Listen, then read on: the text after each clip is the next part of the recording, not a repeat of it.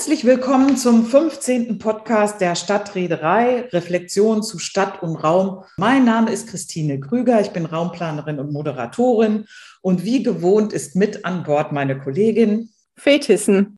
Hallo und herzlich willkommen auch von meiner Seite. Ich begrüße Sie zur Folge Sofa Kaffee Wirtschaftsplan Neue Orte zwischen Wohnen und Arbeiten. Fee, was lassen wir denn eigentlich heute vom Stapel? Was uns aufgefallen ist, immer häufiger begegnet uns der Begriff der dritten Orte und scheint in aller Munde zu sein. Ob das jetzt von uns aus gefühlte Lage ist oder was es damit tatsächlich auf sich hat, das wollen wir heute in dieser Folge ergründen. Also Feder muss ich gleich mal einhaken, weil wer ist denn wirklich alle und wer redet denn darüber? Also hier im Süddeutschen ist mir der Begriff noch nicht so untergekommen. Und jetzt frage ich mich, ist das so ein Szenewort für die Planenden, für Sozialarbeiter oder Gemeinwesenarbeiterinnen, für Kulturschaffende oder für ehrenamtlich Engagierte? Naja, da ich selber Planende bin, ist mir der Begriff jetzt eher in der Planungswelt begegnet. Aber ich habe ihn auch in der Zeitung gelesen, als ich etwas über Bibliotheken gelesen habe. Er ist mir auch begegnet im Schaufenster, wo ganz groß aufgeklebt war, dritter Ort. Und ja, auch sonst in der Presse. Ja, aber was ist genau jetzt mit diesem dritten Ort gemeint? Also sind es so Orte, wie wir sie zum Beispiel in dem Podcast schon besprochen haben, als wir gesagt haben, Bank ist plötzlich Freiraum oder als wir über die Kirche geredet haben und über neue Arbeitswelten. Also was steckt jetzt eigentlich hinter diesem Begriff? Naja, die Orte, die du nennst, sind vielleicht auch dritte Orte. Das stimmt schon. Tatsächlich gibt es eine längere Historie dieses Begriffes, der ursprünglich in Amerika entstanden ist, dann nach Europa geschwappt ist und eben auch bei uns sich in Räumen jetzt widerspiegelt. Da kommen wir aber später auch mit unseren Gästen nochmal drauf zu sprechen. Vielleicht ganz kurz an dieser Stelle. Es sind Orte damit gemeint, die eben nicht den ersten Ort wohnen und den zweiten Ort arbeiten meinen, sondern eben Orte, an denen man anlass- und konsumfrei sich austauschen und begegnen kann. Dann sind es so Beispiele wie ein Bürgerzentrum, ein Café, ein Museum, ein Theater, ein Buchladen. Das sind dann so dritte Orte? Ja, ganz genau. Orte, an denen man Ausgleich findet zu Beruf und zu Familie. Wobei es ja diese dritten Orte durchaus auch schon an Flughäfen gibt oder manchmal sogar in Shoppingcentern, wenn ich dann sehe, dass es da so Lounge-Bereiche gibt, wo man sich ein bisschen zurückziehen kann, die Zeitung lesen kann und sich entspannen kann. Sind denn dritte Orte eigentlich auch im Naturraum zu finden? Ja, neben solchen top-down geplanten Räumen finden sich in Deutschland auch öffentliche Freiräume, die eben nicht gewinnmaximierend, geringfügig kommerzialisiert für alle zugänglich sind, wo eben Menschen unabhängig von Alter, Geschlecht und sozialem Status zusammenkommen können. Das können aber neben öffentlich nutzbaren Räumen wie Plätzen oder Parks auch kreative und kulturelle Freiräume sein. Also Orte, an denen sich engagierte Macher, Macherinnen zusammengetan haben und bottom-up durch ihr Engagement und ihre Kreativität vielleicht Leerstände umgenutzt haben das können ungenützte Höfe sein, Industrieanlagen, Scheunen und damit Begegnungsräume geschaffen haben. Jetzt haben wir ja bei unseren Recherchen festgestellt, dass es insbesondere in Nordrhein-Westfalen und in Hessen schon Förderprogramme gibt für diese dritte Orte, möglicherweise auch schon in den neuen Bundesländern. Da werden dann gefördert Treffpunkte, Bürgerhäuser, wie ich schon gesagt habe, aber ich glaube, es kommt da sehr auf die Mischung an, dass man sagt, naja, einerseits ist es Bildung, es ist Kultur, Treffen und Gemeinschaft und es geht ganz viel darum, auch miteinander in den Austausch zu treten. Wir sind ja meistens immer so in unseren eigenen Blasen so unterwegs und deswegen finde ich es total spannend, dass wir einerseits zwei männliche Gesprächspartner haben, nämlich Tobias Becker von der Initiative Startklar aus Nordrhein-Westfalen und auch Professor Florian Kluge von Nonkonform. Mit denen sprechen wir über dieses Entstehen dieser Orte und Funktionen dieser Orte. Genau. Und neben diesen bottom-up entstandenen dritten Orten gibt es eben auch die, die top-down geplant sind. Da sind jetzt seit mehr als einer Dekade gerade die Bibliotheken Vorreiter eines solchen dritten Orte-Konzeptes in Europa. Das ist unter anderem entstanden durch die Digitalisierung, dadurch, dass die Informationsflut sich so stark verändert hat und dass dadurch für Stadtbibliotheken neue Konzepte entwickelt wurden, die eben mehr sind als nur das Ausleihen von Büchern. Da gibt es unterschiedliche Vorreiter, wie zum Beispiel die Bibliothek in Oslo, aber auch in Ahaus. Und auch in Deutschland finden wir Stadtbibliotheken, die als solche dritte Orte ganz bewusst konzipiert wurden und eben ein ganz umfassendes Nutzungskonzept haben. Über diese dritten Orte sprechen wir mit zwei Stadtbibliotheksdirektorinnen. Das ist einmal Frau Dr. Hannelore Vogt von der Bücherei Köln-Kalk und wir sprechen mit Anja Flicker, die maßgeblich auch an der Gestaltung der Hubland-Bibliothek in Würzburg beteiligt war und ihr Wissen jetzt in der Stadt Essen einbringt. Ja, Fee, jetzt hast du schon erwähnt, diese Folge des Podcasts ist etwas anders als die vorherigen. Wir haben sozusagen zwei Teile. Das hat auch daran gelegen, dass wir terminlich nicht alle unter einen Hut bringen konnten, aber im Nachgang hat sich gezeigt, dass es sehr hilfreich war. Wir haben also einerseits das Gespräch mit Tobias Becker und Florian Kluge eben über diese aus dem bürgerschaftlichen Engagement entstehenden dritten Orten und Jetzt stelle ich Ihnen kurz die beiden mal vor, damit Sie die auch zuordnen können. Also Tobias Becker ist von Hause aus eigentlich Theaterwissenschaftler, aber auch Erfinder von Wein- und Genussformaten und natürlich Geschäftsführer von Startklar. Das ist jetzt ein Büro in Nordrhein-Westfalen. Das leitet das Programmbüro Dritte Orte, Häuser für Kultur und Begegnung im ländlichen Raum. Das macht er im Auftrag des Kulturministeriums und gleichzeitig ist sein Büro noch mit engagiert in der Management-Initiative ergreifen. Auch da geht es darum, diesen bürgerschaftlich getragenen Projekten in der Stadtentwicklung Unterstützung zu bieten. Und das ist angedockt im Rahmen der Städtebauförderung in Nordrhein-Westfalen. Ja, und ehrenamtlich ist der Mann auch noch sehr engagiert. Er hat ein richtig kultiges Projekt mit auf den Weg gebracht, nämlich ein Industriedenkmal. Das war mehr oder minder eine Ruine, die Rohrmeisterei in Schwerte. Und diese Ruine ist mit Hilfe einer Bürgerstiftung umgebaut worden. Es gibt einen Teil, der ist Gastronomie und der andere Teil ist ein Kulturzentrum. Wahnsinnig nachgefragt, laufen tolle Veranstaltungen. Also da hat er sich auch sehr engagiert. Ja, und neben Tobias Becker sprechen wir eben mit Professor Dr. Florian Kluge, der Landschaftsarchitekt ist und Professor für Projektmanagement und Dekan am Fachbereich Architektur der Alanus Hochschule für Kunst und Gesellschaft in Alfter. Er leitet dort das Institut für Prozessarchitektur, also für die Gestaltung und Konzeption von Prozessen. Und wie vorhin schon ganz kurz erwähnt, ist er auch Gesellschafter der Nonkonform Ideenwerkstatt. Das ist ein Büro mit mehreren Standorten und Florian Kluge leitet den Aachener Standort dieses österreichisch-deutschen Büros für kreative Beteiligungsprozesse.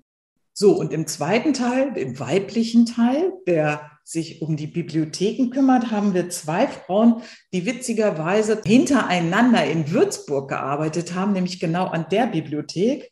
Das ist einerseits Anja Flicker. Sie ist gerade aktuell Direktorin der Stadtbibliothek Essen. Das macht sie jetzt seit 2020 war aber vorher in Würzburg tätig, hat diese Bibliothek mit umgebaut zum dritten Ort und ist eine sehr engagierte Frau, auch noch in der Lehre für Bibliotheks- und Informationswissenschaften an der Humboldt-Uni in Berlin. Gleichzeitig ist sie aber seit 2010 die Nachfolge von Frau Vogt, die Direktorin der Stadtbücherei Würzburg gewesen ist und diese Bibliothek auch umgestaltet hat.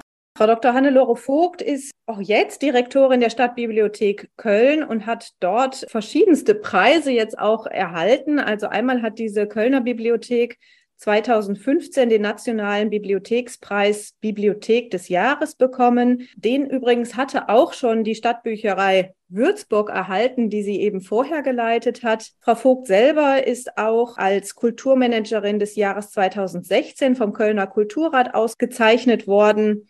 Und 2019 wurde sie vom Dachverband der Bibliotheksverbände für ihr innovatives Denken und Handeln mit der Karl-Preusker-Medaille ausgezeichnet. Das ist so die höchste Auszeichnung im deutschen Bibliothekswesen. Das zeigt schon, dass Frau Vogt, die ein Diplom in Bibliothekswissenschaft hat und einen Masterabschluss im Fach Kulturmanagement, wo sie dann auch später im Bereich Kulturmarketing promoviert hat, sehr innovativ ist, eben genau diese neuen Ideen in diese Bibliothekslandschaft in Deutschland einbringt. Sie engagiert sich darüber hinaus auch noch in unterschiedlichsten Gremien. Aber ich glaube, hier für den Podcast heute ist eben genau dieser Bibliotheksfokus das Spannende. Darauf können Sie und wir gespannt sein. Und jetzt geht's los. Ja, Florian, welchen dritten Ort hast du denn das letzte Mal besucht? Als erstes fällt mir Branderhof ein, auch ein Schnittpunkt zum Tobias im Übrigen, ein alter Reiterhof in Aachen, der inzwischen umgenutzt wird, jetzt auch umgebaut wird zu einem Nachbarschaftstreffpunkt, den ich witzigerweise auf einer Fachveranstaltung kennengelernt habe in Schwerte, um dann festzustellen, er liegt bei mir vor der Haustür. Und ich gehe jeden Sonntag beim Spaziergang daran vorbei und inzwischen bin ich Mitglied und genieße diesen Ort. Ja, Tobias, du kennst einige dieser dritte Orte. Ist dir einer besonders ans Herz gewachsen? Also besonders am Herz gewachsen ist mir sozusagen mein dritter Ort, in dem ich auch gerade drin sitze. Das ist die Rohrmeisterei in Schwerte, eng mit meiner Biografie verbunden, aber auch ein niedrigschwelliger Begegnungsort hier in der Stadt von den Projekten, die wir über das Programmbüro Dritte Orte fürs MKW begleiten dürfen, ist mir das Stadtteilwohnzimmer in Neubeckum. Werf heißt der Trägerverein und es ist ein leerstehendes oder jetzt neu belebtes Ladenlokal besonders ans Herz gewachsen. Kurz zur Abkürzung, das war das Ministerium für? Das war das Ministerium für Kultur und Wissenschaft. Danke. Ihr habt ja beide auch über dritte Orte veröffentlicht oder auch geschrieben, unter anderem Florian Du 2019 das Buch 33 Baukulturrezepte. Die sind natürlich nicht explizit als dritte Orte darin ausgewiesen. Ihr habt das ja so aufgebaut, dass es Baukulturrezepte sind, die eben in dem Buch beschrieben sind. Was ist denn deine Lieblingsspeise oder welche Zutat gehört für dich unbedingt in einen dritten Ort? Ja, das Rezeptbuch hat eine andere Vorgeschichte. Wir wurden mit der Frage gequält, wie denn das ideale Rezept aussieht, um solche Orte entstehen zu lassen oder um Baukultur entstehen zu lassen. Und natürlich lautete unsere Antwort immer, es gibt nicht das Rezept. Und äh, als Konter haben wir dann gesagt, da machen wir halt 33 Rezepte und zeigen, wie es gehen kann. Aber keins davon kann man so auch nachkochen. Ich glaube, die wichtigste Zutat sind immer die Menschen. Es macht sich natürlich auch an anderen Dingen fest und man braucht einen Ort und man braucht Fördergelder und alles. Aber es steht und fällt mit den Typen vor Ort, die gute Ideen haben und die sich engagieren. Und wenn man genauer hinguckt, stellt man fest, das sind am Anfang auch gar nicht so viele. Das sind immer ein, zwei, drei Typen, die irgendwas anfangen und die haben einen Herzenswunsch oder die haben eine tolle Idee oder die legen irgendwie los. Und alles andere kommt dann danach. Ja, die begeistern weitere Menschen und die treiben auch das Geld auf. Wo gute Ideen treibt man auch Geld auf und die finden auch den Ort dafür. Aber am Anfang ist es ein Herz oder ein Kopf und daraus werden dann mehr und daraus entstehen die Projekte. Ja, lieber Tobias, in deinem Nachnamen, Tobias Becker, steckt ja auch schon der Bezug zum Rezept und zum Essen. Jetzt hat Florian schon eines der Grundrezepte oder Grundzutaten genannt, nämlich die Menschen, die klugen Köpfe und die Ausdauer. Was würdest du sagen, ist noch ein unabdingbares Salz in der Suppe, was dazugehört? Also ich stimme erstmal zu, das Rezept oder die Rezepte gibt es nicht. Es gibt Zutaten. Und als Hauptzutat würde ich intrinsische Motivation benennen. Das hängt eng mit den Menschen zusammen, die sie haben. Aber einfach nur Menschen zusammentrommeln reicht nicht aus. Das ist für mich auch oft dann so ein Unterschied zwischen Beteiligung oder Partizipation. Da trommelt man erstmal Menschen zusammen und dann muss ja Verantwortungsübernahme noch dazukommen, um so einen dritten Ort zu entwickeln. Und das kann man nur mit den Menschen machen, die es unbedingt wollen. Einige wollen das, weil sie die Welt retten wollen. Einige wollen das, weil sie ihren Ort retten wollen. Einige wollen das oder ihre Stadt besser machen wollen. Einige wollen ein Gebäude erhalten. Einige sind auch eitel, einige wollen endlich mal wieder soziale Kontakte haben. Das ist auch eigentlich egal, aber es muss einen inneren Antrieb geben. Und den kann man nicht züchten oder pädagogisch vermitteln oder mit Fördergeldern finanzieren. Wenn der da ist und bei einer Kerntruppe da ist, dann ist der Rest kein Hexenwerk. Wenn wir jetzt über diese dritten Orte sprechen, was meinen wir denn dann eigentlich damit? Also Christine und ich haben natürlich im Vorhinein gelesen, recherchiert. Es gibt da ja eine Entstehungsgeschichte und auch unterschiedliche Definitionsversuche. Wir wissen, es ist nicht der Wohnort, es ist auch nicht der Arbeitsort und wir hatten dann aber trotzdem das Gefühl, es ist irgendwie alles und nichts. Vielleicht schaffen wir das hier auch nochmal für die Zuhörerinnen und Zuhörer, das ein bisschen klarer zu kriegen, was eigentlich mit dritten Orten gemeint ist. Florian, willst du mal versuchen zu beschreiben, wie du dritte Orte definierst? Ja, jetzt als Hochschulmensch muss ich wahrscheinlich mit der Wissenschaft anfangen. Ne? Also damit das auch gesagt wird, es gibt den Ray Oldenburg, der war ein Soziologe, der hat diesen Begriff als ersten geprägt. Und der hat genau, wie du es gerade gesagt hast, gesagt, der erste Ort ist Familie und Wohnen, der zweite Ort ist Arbeit und der dritte Ort ist eigentlich einer des Austausches und der Begegnung. Und ich glaube, mit der Definition kann man ganz gut leben. Er hat sich dann weiterentwickelt und hat gesagt, was gehört alles dazu? Was braucht man da? Freie Zugänglichkeit, kein Konsum. Es soll allen sozialen Schichten offen stehen. Es ist Konversation erwünscht, so verschiedene Aspekte, mit denen er das definiert hat. Ich glaube, das ist was, mit dem kann man ganz gut arbeiten. Es zeigt aber auch schon die Schwäche dieses Begriffs. Er ist einer aus der Soziologie und aus der Wissenschaft und vor Ort interessiert es eigentlich keinen Menschen. Also wenn ich jetzt rausgehe in die Stadt und sage, ist da eine Bibliothek oder ist da irgendwas ein dritter Ort, dann kann kein Mensch da was damit anfangen. Äh, wie so oft mit akademischen Begriffen das so ist.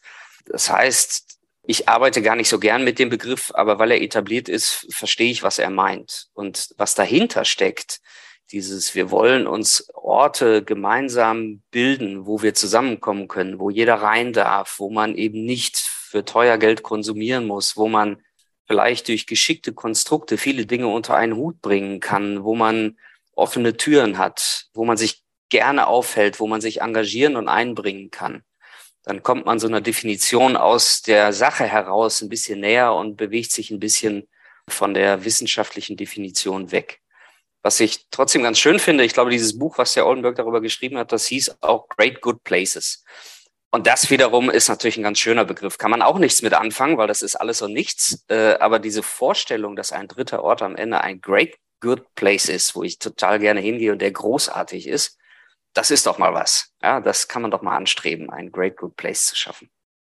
Also ich muss ganz ehrlich gestehen, dass ich als Raumplanerin erstaunt war, als Fee meinte, jetzt reden wir mal über dritte Orte. Und ich so, hä? Dritte Orte?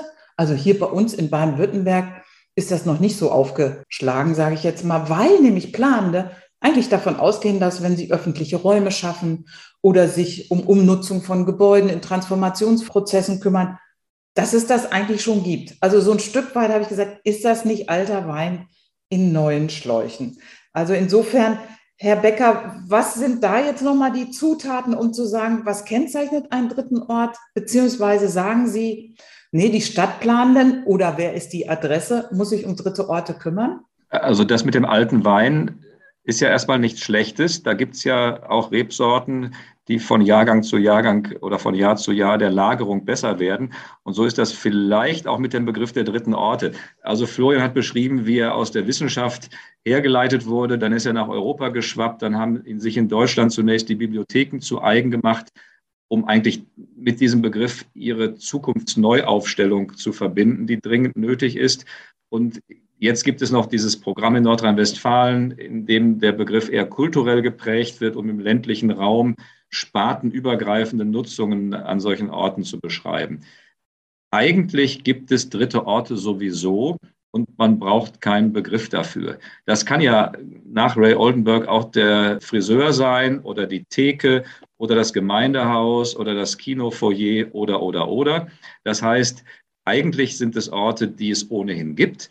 Deswegen ist dieser Begriff natürlich auch einerseits ein bisschen beliebig und andererseits ein bisschen alter Wein und er kommt aber so schön nachrangig daher. Ja, wenn man jetzt von dem ersten Ort sprechen würde, dann müsste man sich ja richtig Gedanken machen. Ja, aber beim dritten Ort, den gibt es irgendwie sowieso, ist ja auch nur der dritte. Und dass das aber jetzt gerade nach Corona und in all den Megatrends, mit denen wir zu tun haben, Digitalisierung und so weiter, so in den Blick gerät, das zeigt ja eigentlich mehr über unsere Gesellschaft als darüber, ob es solche Orte gibt und wie wir sie definieren.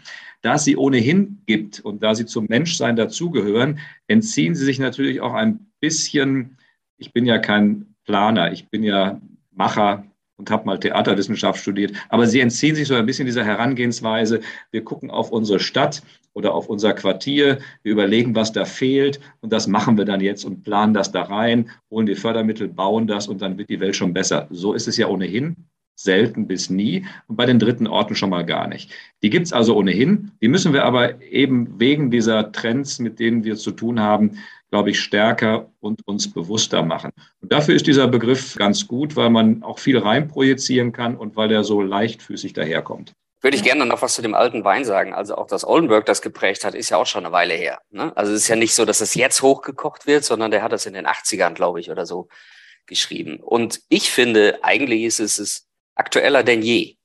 Ne? Also natürlich kann man sagen, das, was er geschrieben hat, Wohnen, Arbeiten und Treffen getrennt ist überhaupt nicht mehr aktuell in Zeiten von Homeoffice und von man arbeitet zu Hause oder man arbeitet beim Starbucks oder sonst wo, ist das alles total gemischt. Aber gerade dadurch wird die Frage ja jetzt spannend. Ja, wie muss denn jetzt ein dritter Ort aus sein, dass er gut funktioniert? Das ist eigentlich das Aktuelle und das Spannende daran. Nachdem wir aus der Pandemie im Moment gerade ein bisschen raus sind, vielleicht auch schon wieder reinschlittern, was macht das mit unserem Leben? Was macht das auch mit unserem sozialen Austausch? Und was braucht so ein Ort, um zu funktionieren? Wenn wir eigentlich sowieso zu Hause sitzen und arbeiten und wohnen und auch unser Treffpunkt nach zu Hause verbannt ist, weil wir im Lockdown sind. Also wenn man in Corona gesehen hat, was auf einmal plötzlich auf der Straße, dass es wieder Nachbarschaftsgespräche gab und Kinder da spielen konnten, das ist doch wunderbar und dass wir da auch jetzt weiter sensibel sind, das zu fördern und nicht wieder platt zu machen. Also ich denke, das nehme ich auch so mit. Und wir fassen mal zusammen, was Tobias gesagt hat. Es sind diese Orte der Begegnung und der Kommunikation und der Kultur. Wenn wir jetzt aber bei diesen Funktionen und bei den Nutzungen mal im Moment bleiben oder auch gerade ja angedeutet wurde, das hat sich vielleicht auch verändert oder entwickelt sich auch weiter. Gibt es denn heute einen anderen Anspruch an die Funktion des dritten Ortes? Also müsste er vielleicht stärker konsumfrei sein, anlassfrei sein? Gibt es dort tatsächlich neue Ansprüche an diese Räume? Ich würde sagen, ja. Ray Oldenburg hat für Amerika was aufgeschrieben, was etwas Europäisches ist, da stimme ich zu. Aber er hat eben diesen Begriff uns dann über den Atlantik rübergeworfen, mit dem wir jetzt, glaube ich, ganz gut umgehen können. Und während er tatsächlich auch Starbucks und den Friseursalon, also eigentlich kommerzielle Orte, auch als dritte Orte sah, verstehen wir zumindest auch in NRW und im Rahmen des Förderprogramms dritte Orte als solche, die nicht irgendeinem Konsum, Verzehr, Erwerbszwang unterliegen. Übrigens auch im kulturellen Bereich nicht der Notwendigkeit, dass man sich ein Ticket kaufen, einen Workshop buchen, ein Konzert äh, besuchen muss, sondern sie sind Orte, die niedrigschwellig, die natürlich dann auch geöffnet sein müssen, wenn man dafür die Zeit hat, also die auch abends am Wochenende zugänglich sein müssen und sie können keine privaten Orte sein. Ein dritter Ort ist schon noch mal mehr oder etwas anderes als der Innenhof oder Gemeinschaftsraum eines Wohnprojekts. Also er ist schon offen auch immer für Auswärtige oder nicht dort Wohnende, die einfach mal hineinschneien und dann eben in die Begegnung kommen. Das ist schon, glaube ich, ein, ein wichtiges Merkmal. Es gibt dann neben diesen Oldenburg-Merkmalen die hat Florian eben schon erwähnt, auch die zehn Merkmale, die wir hier für NRW definiert haben, die sind weitgehend deckungsgleich. Da kommt dann diese kulturelle Prägung noch dazu. Also man darf schon an solch einem dritten Ort mit Engagementsstrukturen, mit kulturellen Möglichkeiten in Berührung kommen, ohne sie aber nutzen oder gar erwerben zu müssen. Das macht, glaube ich, hier auch noch einen dritten Ort aus. Ich vertrete die These, dritte Orte gibt es sowieso man kann sie ermöglichen, man kann ihnen den Weg freiräumen. Planen kann man sie, glaube ich, in diesem engeren planerischen Sinne nicht so gut. In einem Städtchen im Sauerland plant gerade eine Kommune einen dritten Ort. Das dauert natürlich sehr lange. Und dann müssen da auch die verschiedenen Abteilungen der Stadtverwaltung dran arbeiten. Ne? alle möglichen Liegenschaften, Bau, Finanzen, Kultur und so, die müssen natürlich koordiniert werden. Das muss erstmal eingerichtet werden als Projektgruppe etc. pp. Also Drei Jahre sind dann schon zu schnell, ja, und sieben Jahre wäre vielleicht normal.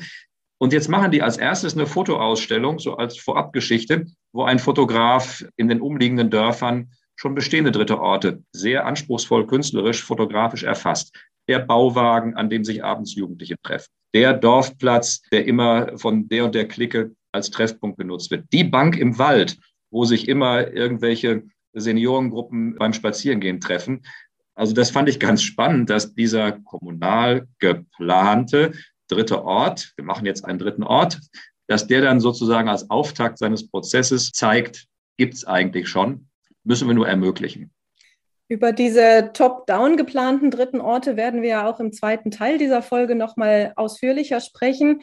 Wenn wir gerade nochmal bei denen bleiben, wo ihr sagt, ja, die müssten eigentlich so von unten entstehen und wachsen. Florian, da hattest du am Anfang gesagt, es kommt auf die Menschen an. Wie werden denn solche dritten Orte entwickelt und wer sind da tatsächlich die Macher? Wer sind Impulsgebende, Initianten, Ideengeber? Wo kommen die her? Wie entsteht das? Das kann man gar nicht pauschalieren. Das ist im Grunde das, was Tobias am Anfang gesagt hat. Das ist intrinsische Motivation. Ich stehe irgendwo, ich sehe was und ich fühle was und dann habe ich eine Idee oder ich habe ein Anliegen oder ich habe vielleicht auch den ersten Wunsch, irgendwas zu verhindern und was Eigenes zu machen. Auch ein viel zitiertes Beispiel ist die Baukulturstelle in Dingten. Ein Verein von sieben Damen, hochaktiv, hoch erfolgreich in dem, was sie tun, die ein altes Backsteingebäude im Ort retten wollten vor dem Abriss und mit einer neuen Nutzung versehen wollten. Den war in der Sekunde, als sie diese Idee hatten, sicher noch nicht klar, dass sie über Jahrzehnte mit diesem Gebäude beschäftigt sein werden. Denen war auch gar nicht klar, was sie damit alles anstoßen. Und die hätten nie im Leben in der Sekunde behauptet, wir sind Initianten eines dritten Ortes sondern die standen in ihrem Heimatort, in dem sie sehr engagiert sind, mit dem sie sich identifizieren. Und sie haben gesehen, hier steht ein altes, charaktervolles Gebäude. Und es wäre zu schade, wenn das einfach abgerissen wird. Man müsste das doch eigentlich behalten und mal überlegen, was man da reinmachen könnte. So einfach ist das. Und dann fängt man an. Ja, dann macht man da mal ein Fest drin oder man, keine Ahnung, man geht mal zum Bürgermeister und fragt bei der Gemeinde nach, was habt ihr denn damit vor? Oder man fängt an, mit anderen Menschen zu überlegen, was könnte denn da rein? Oder man treibt das Geld auf, um das Gebäude am Ende selber zu erwerben, was ihnen auch am Ende gelungen ist. Und daraus entsteht manchmal schnell, manchmal langsam und mit allen Aufs und Abs, die dazugehören, so ein Projekt. Das heißt, das ist nichts geplantes, das ist auch nichts gesteuertes, sondern das ist einfach was, das kommt von innen raus aus einer Motivation. In diesem Fall eben Identifikation mit dem Heimatort und Engagement für ein Gebäude, das man gerne erhalten möchte.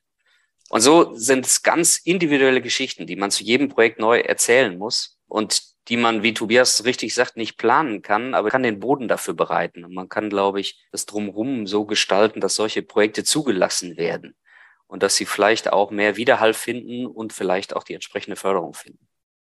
Also Tobias hat ja am Anfang sehr großartig die unterschiedlichen Typen von Menschen beschrieben, die zusammenkommen, um so einen dritten Ort Leben einzuhauchen. Dann habe ich mir das vorgestellt, auch jetzt mit der Erzählung von Florian, zu sagen, es kommt so von unten, es ist so ein Impuls, wir wollen da was machen und dann kommen diese unterschiedlichen Typen zusammen. Und wir kennen das ja aus unseren Bürgerversammlungen und Beteiligungsveranstaltungen. Wie raufen die sich denn zusammen? Beziehungsweise, Tobias, ist das, wo dann startklar hineinkommt, um das zu managen, die Idee auf die Schiene wirklich zu bringen? Vielleicht auch wir oder andere. Auf jeden Fall, ich stimme erstmal Florian zu, nicht planbar, nicht steuerbar, aber unterstützbar. Und zwar unterstützbar zum einen durch Räume, durch Geld, durch Zulassen und auch durch Hilfe bei der Strukturierung dieser Prozesse. Also ich glaube, diese wilden Truppen stehen dann schon alle in unterschiedlicher Ausprägung und zeitlicher Abfolge vor der Frage, wie kümmern wir uns jetzt ums Gebäude, ums Bauen, ums Renovieren, ums Sanieren oder welchen Inhalt, welches Programm, welches Profil, welches gesellschaftliche Ziel wollen wir hier überhaupt verwirklichen oder wo kriegen wir das Geld her? Naja, also all diese Punkte. Ein ganz wichtiger sind dann auch die nachhaltigen Verantwortungsstrukturen wer übernimmt die Aufgabe dann auch wirklich und führt sie auch zu Ende und wie machen wir das, wenn einer krank ist oder nach 20 Jahren keine Lust mehr hat. Also auch das gehört dazu. Und bei dieser Strukturierung kann man unterstützen. Da gibt es auch Erfahrungswerte, da gibt es auch wieder Zutaten, die vielleicht ansatzweise auch Rezepte sind. Da hilft auch manchmal ein Blick von außen, aber eher einer von rechts und links, nicht von oben. Also außen nicht im Sinne von hierarchisch dann doch wieder äh, top-down. Und solch eine Unterstützung sollte sich auch immer als Dienstleistung am Projekt verstehen, nicht im Sinne von, jetzt kommen hier die Klugen aus irgendeinem Büro und sagen uns mal, wie es geht. Das wäre falsch. Aber richtig ist, wir mit dem Programmbüro Dritte Orte sind hoffentlich, ich glaube ja, solch eine Unterstützungsfunktion für die 26 Projekte die hier im Rahmen des NRW-Programms entwickelt werden. Wie lange braucht es denn dann für so ein Projekt? Florian hat gerade gesagt, die Damen haben dann zehn Jahre sich mit dem Haus beschäftigt. Wenn ihr jetzt dazu kommt, gibt es so einen Durchschnittswert, wenn man sagen kann, jo, in drei bis fünf Jahren kriegen wir das hin oder geht es schneller? Das geht sofort. Das braucht null Zeit. Einen dritten Ort kannst du von heute auf morgen erstmal an jeder Stelle eröffnen. Wir sagen Kaffee, Sofa, Wirtschaftsplan. Also ein gutes Getränk ist wichtig, gewisses Ambiente, Gemütlichkeit und dann auch mal drei Runden über Verantwortung, Geld und ist es überhaupt erlaubt nachdenken. Also wenn wir sagen, wir müssen das erst alles irgendwie entwickeln und Konzepte schreiben und äh, Papier produzieren, damit dann irgendwann mal der dritte Ort, das wäre falsch rum.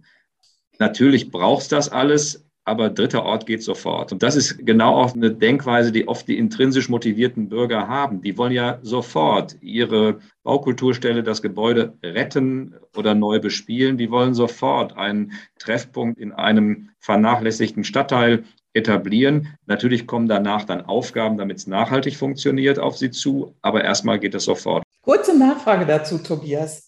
Es gibt aber dieses Förderprogramm und man muss einen Antrag stellen. Und dahinter steht ein Ministerium für Heimat, Kommunales Bau und Gleichstellung. Nee, das steht da nicht hinter. Da steht das Ministerium für Kultur und Wissenschaft hinter. Ja, also ein Ministerium. Prallen da nicht Gegensätze aufeinander, wenn du sagst, es ist spontan, wir können es sofort machen und fließt das Geld dann relativ schnell auch von denen? Oder sind es nicht genau die Stellen, die sagen, nee, ich hätte jetzt aber gerne detailliert meinen Antrag und das Ziel und den Businessplan etc.? Das ist so. Und da treffen Welten aufeinander und da muss gesprochen und intermediär agiert werden. Und das erfordert Lernbereitschaft auf beiden Seiten. Gerade beim Programm Dritte Orte des NRW Kulturministeriums ist das aber von Anfang an auch im Konzept in der Förderausschreibung eingepreist gewesen, dass man flexibel, schnell, variabel eingehend auf die Akteure vor Ort sein will. Zu 100 Prozent gelingt das aber nie. Auch da gibt es Bürokratie und Verzögerungserfahrungen auch auf beiden Seiten. Ja, aber aus Sicht der Akteure vor Ort braucht man ja nicht erst die Bewilligung, um seinen dritten Ort zu machen. Man braucht dann das Geld, um auf Dauer vielleicht die Barrierefreiheit herzustellen oder die Energiekosten zu bezahlen oder sich mal einen besonders ähm, ambitionierten Künstler leisten zu können, egal. Aber das Schaffen des dritten Ortes als temporäre, schnelle Aktion, äh, das geht jetzt zugespitzt gesagt sofort. Und da sollte man nicht erst auf eine Bewilligung warten, ähm, um dann sich darüber beschweren zu können, wie lange alles dauert. Nein, nein, man ist da erstmal selber in der Verantwortung. Florian, du wolltest da vorhin was zu sagen. Na, ich wollte einhaken bei dem Punkt, äh, die ganzen unterschiedlichen Typen, die Tobias geschildert hat, wie die sich denn dann einigen und zusammenkommen. Die müssen sich gar nicht immer einigen und die kommen auch gar nicht immer alle zusammen. Ne? Also die Typen, die wir am Anfang genannt haben, der Eitle oder die Engagierte oder wie auch immer, die gibt's ja gar nicht immer alle. Manchmal sind es nur zwei Leute, die das vorantreiben und die werden dann zu irgendeinem Anlass vielleicht auch mal 20 oder 100 und am Ende bleiben vielleicht wieder nur die drei, vier über. Und es ist eben nicht eine Wohngruppe oder eine Baugenossenschaft. Ne? Manchmal gründet man einen Verein, manchmal auch eine Genossenschaft. Aber es ist nicht das, ich investiere da mehrere hunderttausend aus meinem Privatvermögen, um mein eigenes Wohnheim zu bauen mit jemand anders zusammen, sondern es ist sehr viel ehrenamtlich und ich kann auch gucken, wo bringe ich mich ein und wo nicht. Ja, es gibt Leute, die sagen, ich mache irgendwie die Kasse, weil das kann ich, aber aus allem anderen halte ich mich total raus. Und der andere macht vielleicht nur die Presseerklärung und schreibt schöne Texte, weil er das kann und hält sich aus dem Rest raus. Also es ist gar nicht dieses Bild, es müssen sich alle immer einig werden, sondern in so bürgerschaftlichen Engagementgruppen ergibt sich einfach auch vieles aus den Talenten, die man hat und nicht aus einem gesteuerten Prozess raus, wo am Ende ein Konsens stehen muss sondern das sind sehr flexible, manchmal harmonische, manchmal auch weniger harmonische äh, Gebilde. So und ich glaube, das ist eigentlich das Spannende. Es gibt nicht die Struktur und das Unternehmen oder die Wohngruppe mit irgendeiner Struktur dahinter, sondern es ist erstmal ein Haufen Menschen, die gemeinsam was anfangen und manchmal ist der Haufen auch ganz schön klein. Aber manchmal ist der Haufen einfach auch Bauherr bzw. Bauherrin und da müssen betriebsrelevante Entscheidungen getroffen werden. Wie läuft das dann? Ja, das haben wir ja, wenn Stadtverwaltungen Bauherren sind, auch so. Das ist ja auch ein Haufen Leute, die nicht immer optimal organisiert sind, die nicht immer nur von Sachinteressen geleitet sind. Und da kommt noch ein Schuss Bürokratie dazu. Bauen ist sowieso schwierig. Ja, und beim Bauen muss man, da gebe ich dir natürlich recht, sich Struktur geben und da müssen auch dann Abläufe geplant sein. Aber nochmal, der dritte Ort braucht nicht erst eine Baumaßnahme, um zu existieren. Wir haben anderes Beispiel in einer Stadt im Westmünsterland möchte die Kommune auch einen dritten Ort errichten. Naja, das will sie am Ende mit Städtebaufördermitteln tun. Der wird einen zweistelligen Millionenbetrag kosten. Da wird sie Bibliothek, Musikschule, Gastronomie kombinieren, also alles nach Lehrbuch. Da muss jetzt erst ein ISEC aufgestellt werden und tatsächlich ist die Planung so, dass das dann in sieben, acht Jahren realisiert sein wird super. Die brauchen natürlich jetzt eine Trägerschaft, die brauchen eine Finanzierung, die brauchen sehr viel Struktur. Hoffentlich geht von dem Anfangselan in diesen sieben Jahren nicht so viel verloren. Am Ende sind ganz andere Menschen da als am Anfang.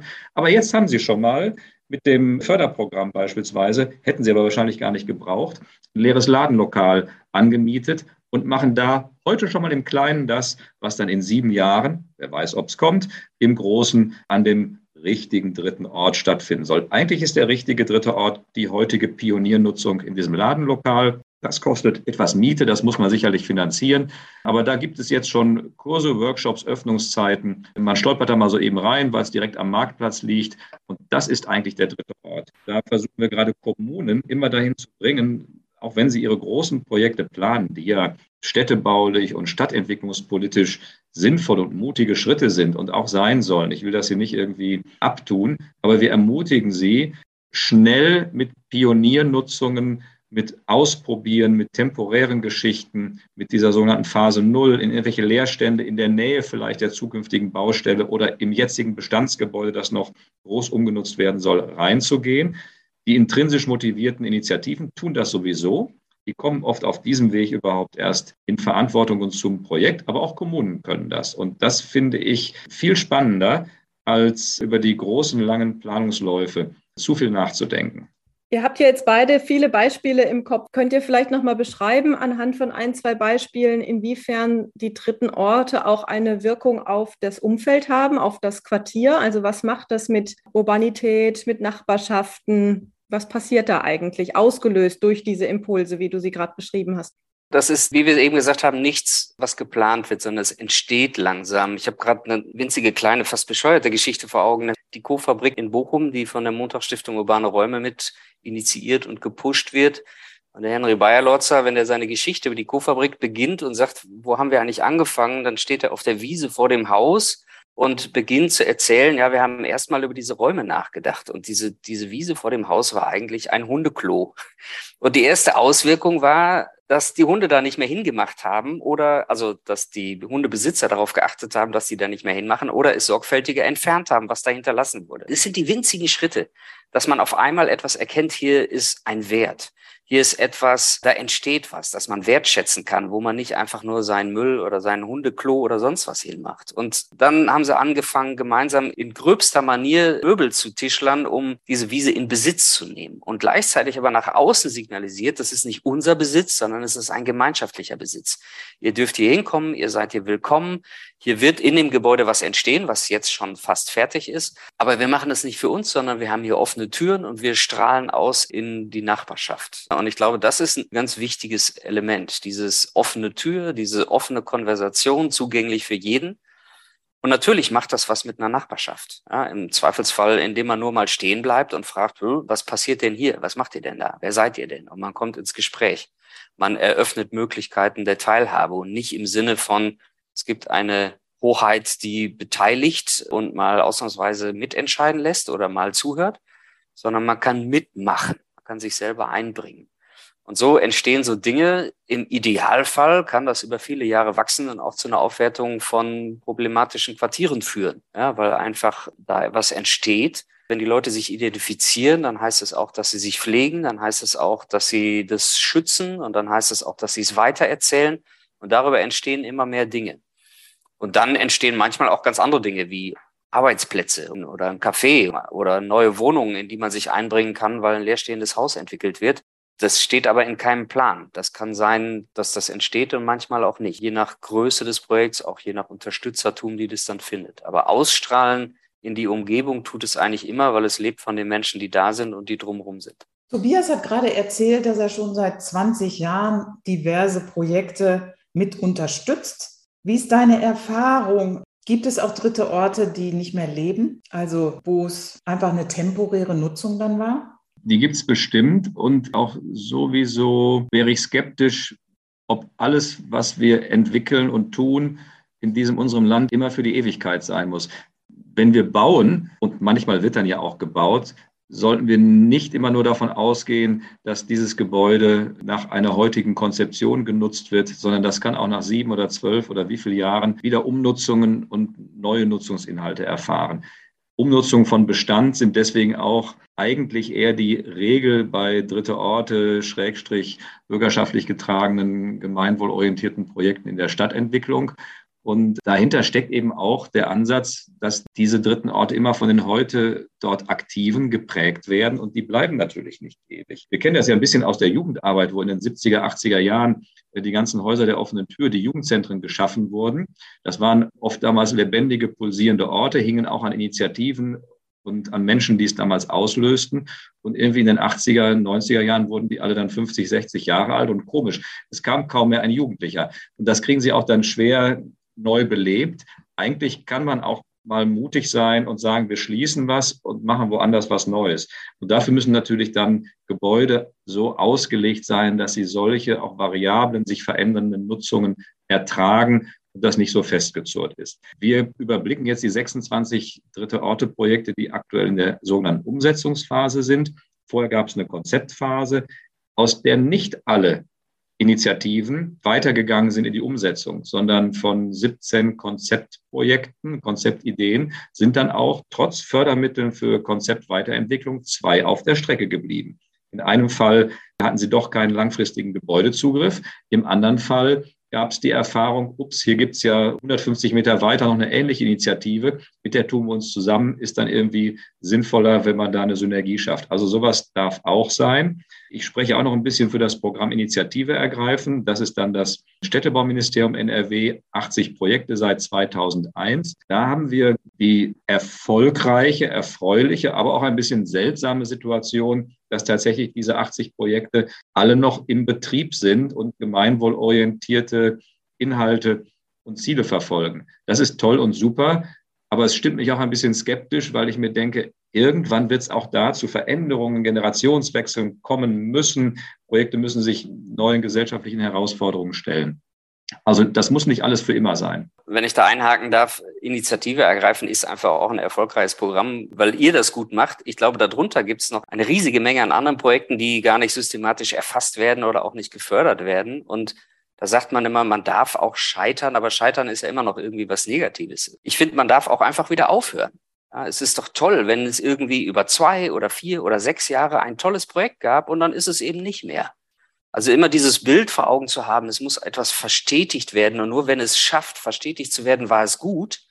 Das ist eigentlich schade. Ja, ich finde, ein dritter Ort, der kann auch mal nur ein Jahr da sein. Ist doch toll, dass er wenigstens ein Jahr da war. Und wenn die Menschen dann weg sind oder das Gebäude eben doch abgerissen wurde oder umgenutzt wurde, dann ist es was anderes. Und ich finde, gerade das zeichnet dritte Orte auch aus oder macht auch ihren Erfolgsfaktor aus, wenn sie flexibel sind, wenn sie eine große Mischung haben, wenn sie auch experimentell sind. Und zu Experimenten gehört immer dazu, die sind mal so und mal so. Und das finde ich eigentlich total positiv. Also das würde ich gar nicht negativ sehen, sondern wenn die Frage ist, gibt es tote dritte Orte? Ich weiß gar nicht, ob die tot sein können, sondern vielleicht sind die vierte Orte oder fünfte oder sechste, keine Ahnung, was danach kommt. Da sind wir jetzt ja schon bei der Frage nach der Verdrängung oder Verstetigung von dritten Orten. Und wir wollten nochmal zurückkommen zur Kulinarik jetzt am Schluss, aber sozusagen mit Blick in die Zukunft und auch das, was nach dem Hauptgericht passiert. Also wie sieht ein Dessert, eine Nachspeise dieser Orte aus? Das haben wir jetzt gerade eigentlich schon angerissen. Vielleicht eher jetzt so ein bisschen zukunftsorientiert. Es entstehen eben unter anderem durch das Programm hier in Nordrhein-Westfalen, vielleicht auch angelehnt daran in anderen Bundesländern, ja diese Orte. Man macht Mut auch, Initiativen das anzupacken und einfach mal zu starten. Wie kann es dann weitergehen und was würdet ihr euch einfach für die Zukunft wünschen? Wir haben das gerade ganz schön skizziert. Es gibt nicht den einen Wunschplan und es ist nicht perfekt, wenn es sich verstetigt hat oder es ist nicht unperfekt, wenn es sich nicht verstetigt hat, sondern ich finde, diese Ergebnisoffenheit macht mich sehr zufrieden und diese Flexibilität. Was ich mir wünsche, ist, dass in der Tat so Programme wie dritte Orte weiter ausgebaut werden. Ich finde, da ist Nordrhein-Westfalen relativ vorbildlich. Das gibt es in anderen Ländern nicht und das darf in dieser Form ruhig noch viel öfter und viel mehr da sein. Ich glaube, wir müssen den Boden bereiten. Also wenn ich jetzt sage, ich als, als Planerschaft und als, als Gesellschaft müssen wir den Boden bereiten, um solche Keime möglichst gut wachsen zu lassen. Das heißt, die Förderlandschaft muss irgendwie dafür geeignet sein. Die Gesellschaft muss sowas irgendwie unterstützen. Wir als Hochschule versuchen sowas zu unterstützen, indem wir sagen, wir bilden unsere Architekten auch so aus. Die sollen nicht nur das perfekte Objekt entwerfen können, sondern die müssen solche Prozesse begleiten können. Die müssen solche Menschen unterstützen können in dem, was sie tun. Ich glaube, das ist auch aus professioneller Sicht ein wichtiger Teil. Ich glaube, es ist auch gut, auch in privater Form solche Projekte einfach mit zu begleiten, zu unterstützen, die Augen offen zu halten. Das ist das, was ich mir wünsche. Ich glaube, die sind ein total wesentlicher Bestandteil dessen, was gerade so an Projekten, auch an Bauprojekten entsteht. Und sie verdienen viel mehr Aufmerksamkeit und viel mehr Unterstützung, als ihnen im Moment zukommt. Natürlich könnte und müsste ich jetzt wahrscheinlich auch sagen, Förderprogramme müssen flexibilisiert, ausgeweitet und fortgeschrieben werden. Das sehe ich auch so. Und ich will trotzdem vielleicht zwei Dessertbestandteile nennen, die jetzt irgendwie von rechts oder von links eher kommen. Erstmal, um beim Genuss zu bleiben, an dritten Orten muss es auch lecker Essen und gute Getränke geben. Ich glaube also, wenn es da guten Kaffee gibt und frisch gezapftes Pilz, dann muss man sich um die Verstetigung keine Sorgen machen. Das muss einfach Spaß machen, da zu sein, dahin zu gehen, sich zu engagieren. Das will ich in diesem Bild sagen. Und wir machen die Erfahrung, neben den intrinsisch Motivierten gibt es noch eine andere Bevölkerungsgruppe, die gerade auch in so kleineren, mittleren Städten sehr wichtig ist. Das ist die Bevölkerungsgruppe der Bürgermeisterinnen und Bürgermeister. Das sind Einzelpersonen, gibt ja dann in jeder Stadt nur einen oder eine, die unheimlich viel reißen können und die aufgrund ihrer Direktwahl ja auch so ein gutes Scharnier sind zwischen ihrem Verwaltungsapparat und ihrer Bevölkerung und wo wir an vielen Stellen merken, wenn die sich dafür einsetzen, dann klappt das auch und die räumen dann auch den Weg frei. Und ich glaube, wir müssen sehr viel dafür tun, um diese Bürgermeisterinnenfiguren oder auch Kommunalpolitik insgesamt fit zu machen, zu ermutigen, in ihren Städten so etwas zuzulassen und positiv zu begleiten. Wunderbar. Gute Empfehlung für unsere Zuhörer und Zuhörerinnen. Ja, liebe Zuhörerinnen und Zuhörer, wie wir im Vorspann ja erwähnt hatten, besteht diese Folge aus zwei Teilen. Jetzt hatten wir ja gerade mit Tobias Becker und Florian Kluge gesprochen. Aber Fee, warum gucken wir uns mal die Bibliotheken an? Was wollen wir jetzt von den beiden Frauen wissen? Ja, wie wir eingangs beschrieben haben, können diese dritten Orte eben auch hoheitlich initiiert und top-down geplant sein, also ein Gegenpol zu dem, was wir jetzt gerade besprochen haben. Und dabei geht es dann tatsächlich darum, öffentliche Infrastruktur in Städten zu schaffen, Daseinsvorsorge zu gewährleisten. Das sind dann eben Projekte, die nicht von Grund aus von der Bürgerschaft getragen sind und auch viel langfristiger angelegt sind. Denn so eine große Bibliothek jetzt zum Beispiel mit einer großen Medienlandschaft und vielen verschiedenen Räumen, die plant man natürlich für einen viel längeren Zeitraum als diese kleinen, feinen Projekte. Genauso haben sie aber den Anspruch, auch Räume für Begegnung und Austausch zu sein. Also es gibt hier genauso die kulturelle Komponente, und es soll das anlass- und konsumfreie Zusammenkommen ermöglicht werden für alle Altersgruppen und auch die diversen sozialen Schichten. Naja, interessant ist ja schon, dass Bibliotheken umzubauen sicherlich auch eine erhebliche Stange Geld kostet, was nicht erst akquiriert werden muss, sondern das ist ja die Kommune, die das zahlt. Also insofern ist schon interessant auch mal zu hören, wie diese Prozesse gelaufen sind von den beiden und inwieweit sie sich haben inspirieren lassen von diesem amerikanischen Konzept Dritte Orte von Herrn Oldenburg, der das damals Ende der 80er Jahre in die Welt gesetzt hat. Also, dann gehen wir mal in die zweite Runde. Und schauen, was anders läuft, im Gegensatz zu den vorherigen Projekten.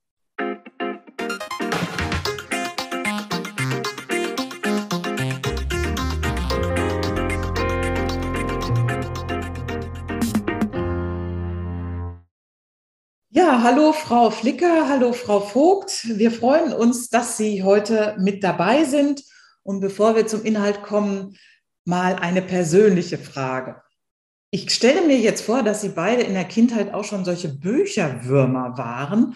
Und was haben Sie noch in Erinnerung von Ihrer schönste Erinnerung von einem Erlebnis in der Stadtbücherei? Frau Flicker, würden Sie beginnen? Ich habe das Glück, dass ich in Gütersloh geboren wurde und da auch tatsächlich als Kind schon immer in der Bibliothek war. Und eines Tages wurde die neu gebaut. Und wie ich nachher erst erfahren habe, nach einem Konzept, das dann deutschlandweit und international für Aufregung gesorgt hat, weil man damals schon 1984 ein Café in die Mitte reingebaut hat. Und das war damals natürlich spektakulär wegen Kaffeetrinken und Kaffeeflecken in den Büchern fanden alle noch ganz schlimm. Und das hat Gütersloh damals schon so gemacht. Und im Nachhinein denke ich, das hat mich als Kind halt geprägt, weil ich natürlich dachte, ach ja, so sind Bibliotheken. Da geht man rein zum Kaffee trinken und zum es schön haben und so und habe später erst erfahren, dass das eine ganz große und tolle, spektakuläre Ausnahme war. Ja, und bei Ihnen, Frau Vogt, waren Sie auch eine Leseratte und gibt es ein besonderes Bibliotheks- und Leseerlebnis aus der Kindheit oder Jugend? Ja, ich bin in einer fränkischen Kleinstadt groß geworden. Die hatte aber eine schöne Bibliothek und die wurde von zwei Lehrern geführt damals. Und die achteten ganz streng darauf, dass man nur altersgerechte Bücher las. Und ich habe so viel gelesen, dass ich immer schon bevor ich die nächste Altersstufe erreichte, alles ausgelesen hatte. Und dann war es ein ganz tolles Erlebnis, als die beiden Strengherren ja erlaubten, dass ich, obwohl ich noch nicht so alt war, schon in die nächste Altersstufe von der Farbe Rot auf Gelb wechseln durfte. Ganz wichtig. Frau Flicker, Sie haben im Vorgespräch erzählt, dass Sie gerade frisch von einer Konferenz aus Oslo gekommen sind. Oslo ist ja nun die Stadt, die bekannt ist auch für eine architektonisch sehr interessante Bibliothek. War das auch Ihr Vorbild, als Sie so aktiv waren in der Umgestaltung in Würzburg? Mein Vorbild war Oslo, stimmt natürlich, äh, war die Bibliotheien aus Oslo. Ich habe jetzt gerade schon an Aarhus gedacht, weil das äh, war dann das zweite Vorbild. Die Bibliotheien in Oslo war der Auslöser dafür, dass wir die Stadtteilbibliothek Würzburg-Hubland so gestaltet haben, wie wir es gestaltet haben, weil als die eröffnet wurde, das ist eine Jugendbibliothek in einem Stadtteil von Oslo, da gab es einen YouTube-Film zur Eröffnung, den mir ein Kollege aus München den Link geschickt hatte und ich habe das gesehen und habe wirklich gedacht, bin wie geflasht und sehe zum ersten Mal eigentlich so wirklich, dass man eine Bibliothek mit auf Basis dessen, was muss man machen, dass die Menschen sich darin wohlfühlen, dass das den Vorrang hat, die Priorität ist und danach erst man offensichtlich überlegt hat, wie kriegen wir dann jetzt die Bibliotheksfunktionen,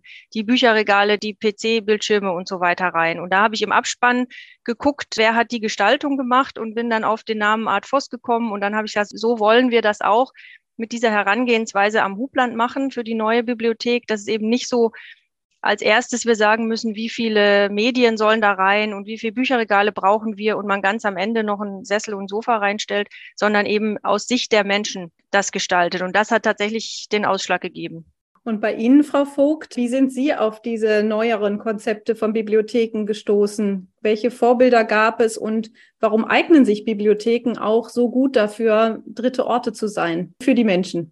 Also ich kann eigentlich nur Anjas Antwort wiederholen. Wir haben ja zeitgleich dieselbe Idee gehabt und waren ja auch die beiden Bibliotheken in Deutschland, die parallel als erste mit Adfos zusammenarbeiteten. Und für mich war genau wie Anja sagte, Bibliotheuen der Auslöser. Ich bekam auch einen Link von einem niederländischen Kollegen und das war dann eigentlich ziemlich witzig, dass gerade wir beide, weil ich komme aus Würzburg, Anja war meine Nachfolgerin, als erste in Deutschland diese Idee hatten. Und bei uns stand die Sanierung der Stadtteilbibliothek in Kalk an. Und Teuen hat in etwa eine ähnliche Sozialstruktur wie Köln-Kalk. Leben eben die meisten Menschen mit Zuwanderungsgeschichte in Köln. 75 Prozent der Jugendlichen Jugendlichen haben Zuwanderungsgeschichte. Und da fand ich eben diesen Ansatz, wie kriegt man die ins Haus? Denn die waren bislang in Kalk keine Nutzer. Und da fand ich eben dieses Konzept interessant. Wir haben es nicht ganz so extrem wie in Teuen, nicht mit Seilbahn und nicht mit Gynäkologenstuhl umgesetzt, aber doch auch so ein Ort, wo die Kids eigentlich reinkommen. Es sieht irgendwie cool aus, so wie in coolen Cafés, so wie im Starbucks. Dafür hat man aber nicht das Geld, will aber doch einen coolen Ort besuchen. Und deshalb kommt da eben jung und alt wirklich hin. Und das ist eigentlich auch das, was eben Bibliotheken, um den zweiten Teil Ihrer Frage zu beantworten, auszeichnet, dass man eben konsumfrei und wirklich jedermann kommen kann. Das klingt jetzt so einfach, als ob Sie mal nach Oslo gefahren sind, sich das angeguckt haben, sehr euphorisch waren und prompt Ihre ganzen Chefs und die Geldgeber, sprich die Kommune, die ja nun so eine Bibliothek unterhält, auch gleich Feuer und Flamme waren. War das wirklich so? Hatten Sie Widerstände, das umzusetzen? Mussten Sie mit diesem Konzept dritte Orte, was in den 80ern ja von Oldenburg formuliert wurde, mussten Sie damit kommen, um das zu begründen? Oder wie haben Sie den Umbau hinbekommen? Ich hatte das Glück in Würzburg, wahrscheinlich von Hanne Vogt schon irgendwie sozusagen das Feld war bereitet und die Verantwortlichen waren sehr, sehr, sehr der Bibliothek zugewandt und auch schon sehr dran gewöhnt ein bisschen oder auch der Schiene, dass die Bibliothek für die Menschen da sein soll und nicht nur zum Bücher ausleihen, so dass ich da keine Schwierigkeiten hatte, kann ich sagen. Also ich habe dann wirklich auch eben Bilder natürlich mitgebracht, ne? also Bilder gezeigt, von dieser Bibliothek und von was sind dritte Orte und so, ne, gibt's ja Material und auch eben schöne Bildbände dazu, wo man so Dinge sehen kann. Und damit habe ich wirklich dann aber den Eindruck gehabt, ich laufe eigentlich offene Türen ein. Ein bisschen schwieriger war es ehrlich gesagt mit den Bauleuten, also weil wir die sich eben die Bibliothek sehr traditionell vorgestellt hatten und wo wir dann immer wieder gesagt haben, das geht so nicht und das funktioniert nachher für unser Publikum nicht. Da war das eher mal schwieriger zu argumentieren, warum jetzt der Zugang leichter sein muss, warum es auch sehr, sehr wichtig ist, barrierefrei zu sein, sehr auf diese sogenannten Open Library Zeiten, also die Zeiten, wo kein Personal drin ist und trotzdem die Menschen rein können, da nochmal besonders drauf zu gucken, was sind da für bauliche Voraussetzungen dafür, herzustellen und so. Also da war es eher schwierig. Aber sowohl auch tatsächlich dem Kämmerer, dem Oberbürgermeister, dem Kulturreferenten war da sehr schnell eine Einigkeit herzukriegen. Da hatte ich sehr, sehr einfach eigentlich. Ja, und ich habe gar nicht viel gefragt. Ich habe einfach gemacht und als es fertig war, kam eigentlich der Begriff dritter Ort erst auf. Und es war wirklich eine Riesenüberraschung für alle bei der Eröffnung, als die reingingen. Es war wirklich Full House und alle waren so geflasht davon, was sie da gesehen haben. Alle sagten, das sieht ja überhaupt nicht aus wie eine Bibliothek. Und dass wir das realisieren konnten, da war eigentlich der Ansatz, was tut die Stadtpolitik, was hat die für Ziele? Und da schaue ich eigentlich immer drauf und versuche unsere Ziele dementsprechend auszurichten. Und gerade in Köln ist das Thema Inklusion und Teilhabe von Menschen, die von anderswo kommen, ein ganz hohes Ziel. Und von daher konnte ich eigentlich da gut reüssieren, dass ich in Kalk was machen will. Und ich musste dann aber häppchenweise eigentlich Mittel akquirieren und wenn man da Zwischenergebnisse mal zeigte, ich habe dann über Städtebauförderung etc. Geld reingeholt. Und ich muss sagen, inzwischen, wenn ich den Begriff dritter Ort in Köln verwende, verstehen die Politiker das. Die denken sofort ans Modell Kalk. Und diese kleine Bibliothek in Kalk, die das Thema dritter Ort in Köln wirklich etabliert hat, half mir dafür, dass ich zusätzliche Mittel und auch Art Voss akquirieren konnte, um die Zentralbibliothek umzubauen, weil alle Politiker dann sagten, naja, die extra Mittel geben wir gerne, wenn sowas wie von der Lebendigkeit, von der Gestaltung her anders, wenn sowas wie ein Kalk entsteht. Von daher dritter Ort. Inzwischen wird das in Bürgerhäusern in Köln gedacht und wir fanden es klasse, dass Bibliothek, die ja dafür prädestiniert ist, ein Vorreiter sein kann für andere Einrichtungen, auch für andere Kultureinrichtungen wie Museen und Theater. Ich war vor kurzem beim Treffen der Kulturstiftung des Bundes mit anderen kulturellen Branchen. Und alle sagten, ja, die Bibliotheken, die sind unsere Vorbilder. Können Sie unseren Zuhörerinnen erklären, was jetzt wirklich Neues dazugekommen ist zur Bibliothek. Also Bücher waren vorher sozusagen gesetzt. Jetzt kommt noch das Digitale sicherlich dazu, viele Medien. Was ist anders geworden an der Bibliothek, die Sie jetzt so beide betreiben und ins Leben gerufen haben? Also ganz wichtig, glaube ich, dass wir viel, viel mehr Aufenthaltsgelegenheiten haben, also viel, viel mehr Platz dafür, dass die Menschen sich in angenehm schönem Ambiente aufhalten können und zweiter Teil, um da sozusagen ihr Ding zu machen. Ne? Also ob man jetzt da einfach sein will und entspannen und vor sich hin träumen oder ob man mit dem Laptop kommt und arbeiten will oder ob man sich trifft mit einer, dann sind wir schon wieder Richtung bürgerschaftliches Engagement mit einer Gruppe, die irgendwie gemeinsam was für den Stadtteil erarbeiten will und eben nicht zu dem einen oder anderen nach Hause oder in der Kneipe sich treffen oder ob man mit der Familie kommt. Also jeder und jede, die kommen, haben sowohl ihren Platz, also steht nicht alles voll mit Bücherregalen, sondern die Bücherregale weichen möglichst an die Wände aus oder machen Platz für das, was die Menschen da tun wollen. Und wir geben dafür eben nicht nur den Ort und nicht nur die Sitzmöglichkeit, sondern die Infrastruktur. Ne? Also man hat klar Möbel, man hat Strom, man hat WLAN. Diese Arbeitsgruppe vielleicht, die den Stadtteil begrünen will, hat auch einen Beamer und einen größeren Tisch, wo sie arbeiten können und vielleicht ihr eigenes Laptop an Beamer und das an die Wand werfen oder an großen Bildschirm werfen. Also dieses Ganze, was braucht ihr alles? Das Thema Makerspace, also Dinge selber machen, selber kreativ werden. Dafür ist die Ausrüstung da von der Nähmaschine zum 3D-Drucker, alles Mögliche, dass man auch gemeinsam an was arbeiten kann, gemeinsam kreativ sein.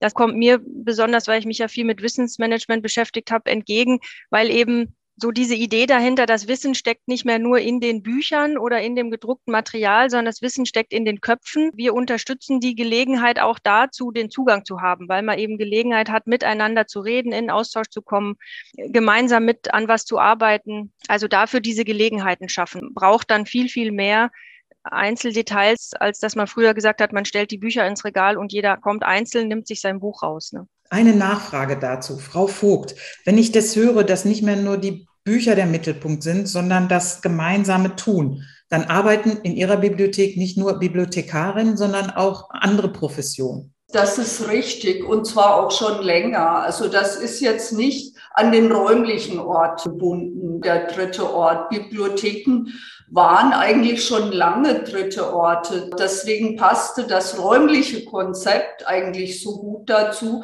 Und durch die Bauten, die wir jetzt erwähnt haben, in Upland und in Köln-Kalk, wurde eigentlich das nur auch räumlich umgesetzt, dass man Programme macht.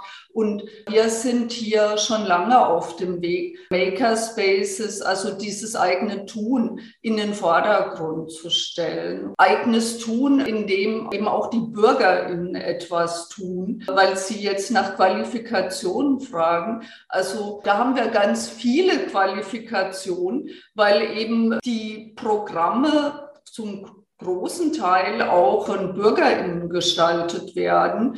Wir haben natürlich auch in der Bibliothek inzwischen Medienpädagogen, Erzieher in, etc. Aber was eben das Besondere auch ist, und das lässt sich eben auch in diesen neuen Räumen besonders gut umsetzen, ist, wir haben in Köln über 200 Volunteers, Ehrenamtliche, die in unterschiedlichsten Kontexten ihr Wissen einbringen. Und dieses Teilen, was Bibliotheken ja tun von Medien, das ist auch ein Teilen von Wissen. Dieses Wissen wird eben nicht nur durch die Bibliothekare, sondern auch durch die BürgerInnen verteilt. Zwei Beispiele vielleicht ganz kurz zur Erläuterung. Wir arbeiten im Makerspace mit sogenannten Junior Experts. Es gibt ja diesen Senior Expert, wo eben SchülerInnen dann ihr Wissen weitergeben, Kurse anbieten für Erwachsene, und ein anderes Beispiel wäre der Sprachraum für zugewanderte und geflüchtete Menschen, wo ganz, ganz viele Leute eben so One-to-One-Sprachkurs geben, bei Einbürgerung helfen, Gesprächsrunde moderieren. Wir nutzen da eben wirklich das Wissen der Kölnerinnen und Kölner und bieten, wie Anja Flicker sagte, eben die Infrastruktur, vernetzen die Leute und stellen die Räume und tun die Werbung noch ein bisschen beflügeln. Das ist eben auch dritter Ort zwischen Zuhause und Arbeit. Ab wann kommen diese Menschen dazu? Also kommen die erst nach der Eröffnung oder sind die schon vorab in diesen Prozess der Entstehung überhaupt einbezogen? Das ist unterschiedlich. Manchmal haben wir einfach die Ideen, weil wir am Puls der Zeit sind und setzen Dinge auf und schauen erstmal, was brauchen wir an Mitteln, an Geld. Können wir es überhaupt realisieren? Wie bei der Makerspace beziehen dann die Schüler mit ein. Aber zum Beispiel bei der Gestaltung von Räumen, jetzt wieder eine neue Bibliothek zusammen mit dem Bürgerverein, da beziehen wir die dann schon in die Planung im Vorfeld mit ein. Also projekt- und themenbezogen. Ja, das bringt mich zum ganz wichtigen Punkt, der für mich da dazu passt und zum Thema dritter Ort ganz wichtig ist. Das ist nämlich dieses, was Hanne beschrieben hat. Dafür müssen ja wir Bibliotheksmenschen relativ viel loslassen. Ne? Also wenn wir sagen, jetzt BürgerInnen machen für BürgerInnen und bieten da Sachen an, wir stellen nur noch den Raum, das sind wir aus der Vergangenheit nicht gewohnt, sondern wir haben immer gedacht, wir müssen alles selber anbieten und es kommt jemand und konsumiert. Und dieses Thema loslassen, das den Leuten sozusagen übergeben, tatsächlich sagen, das ist euer Raum, ihr könnt damit machen, ne, wie ihr denkt, das ist ein Thema der Haltung. Und das ist ein ganz, ganz wichtiger Punkt an diesem ganzen Faktor dritter Ort, dass man nicht nur ums Möblieren und Gestalten der Räume und Infrastruktur geht, sondern finde ich ganz, ganz stark um dieses, mit welcher Haltung begegnen wir den Menschen. Ne? Ist es wirklich unser Innerstes sozusagen, dass wir sagen, es soll für die Menschen das Beste da sein und das, was sie wirklich brauchen, schaffen wir das so unser bibliothekarischen traditionellen Anspruch irgendwie da beiseite zu lassen. Ne? Schaffen wir es nicht doch immer so dieses, naja, wir wollen ja nur euer Bestes, ne? wir machen das mal so, wie wir denken, das ist schon richtig, sondern genau dies auch das, was Hanne jetzt eben noch gesagt hat, dass die BürgerInnen auch in der Entstehung schon befragen oder mit einbeziehen und dann eben die Dinge tun. Ne? Wir haben das beide ja auch mit Design Thinking gemacht, da angewendet. Das fand ich einen riesen, für uns riesen neuen Weg und riesen Erkenntnis und ganz anders verhält man sich danach und man merkt, was man für Scheuklappen im Kopf hatte und die dann da so langsam und langsam aufgehen und wie schön das ist, aber eben auch wie wichtig. Also wenn die Haltung bei den Mitarbeitenden nicht da ist, dass man sagt, es ist unser prioritäres Ziel, dass die Menschen ihr eigenes Ding da machen können und dass alles so gut wie möglich dafür da ist, dann funktioniert, glaube ich, auf Dauer dieser dritte Ort nicht. Ein Thema ist ja auch dieses, was wir jetzt immer so Open Library nennen oder in den Niederlanden habe ich gesehen, Bibliothek Plus, finde ich einen schönen Begriff. Also die Bibliothek ist auch offen und zugänglich, auch wenn niemand vom Bibliothekspersonal da ist. Auch das war ja eine shocking Idee für viele Bibliotheksmenschen noch vor ein paar Jahren und heute wird das Standard überall, wo man es neu macht.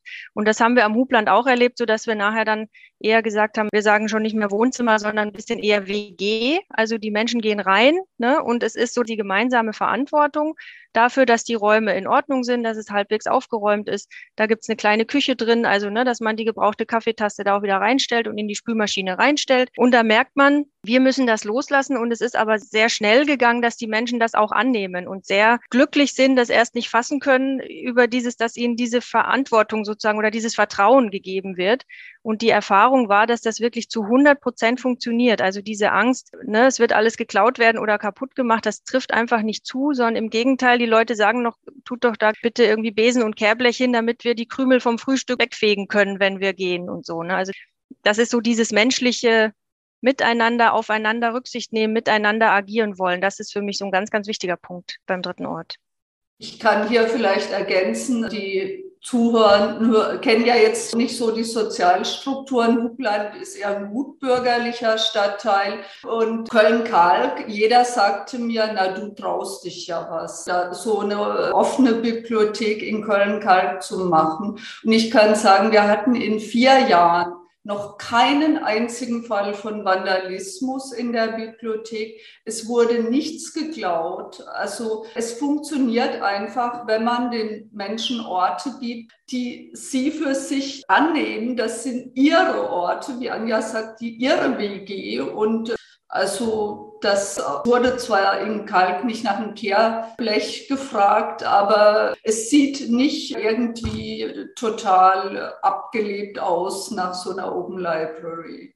Jetzt kommen ja unterschiedliche Leute rein, also die Jüngeren und die Älteren, die eher arbeiten wollen und die anderen, die was ausprobieren wollen.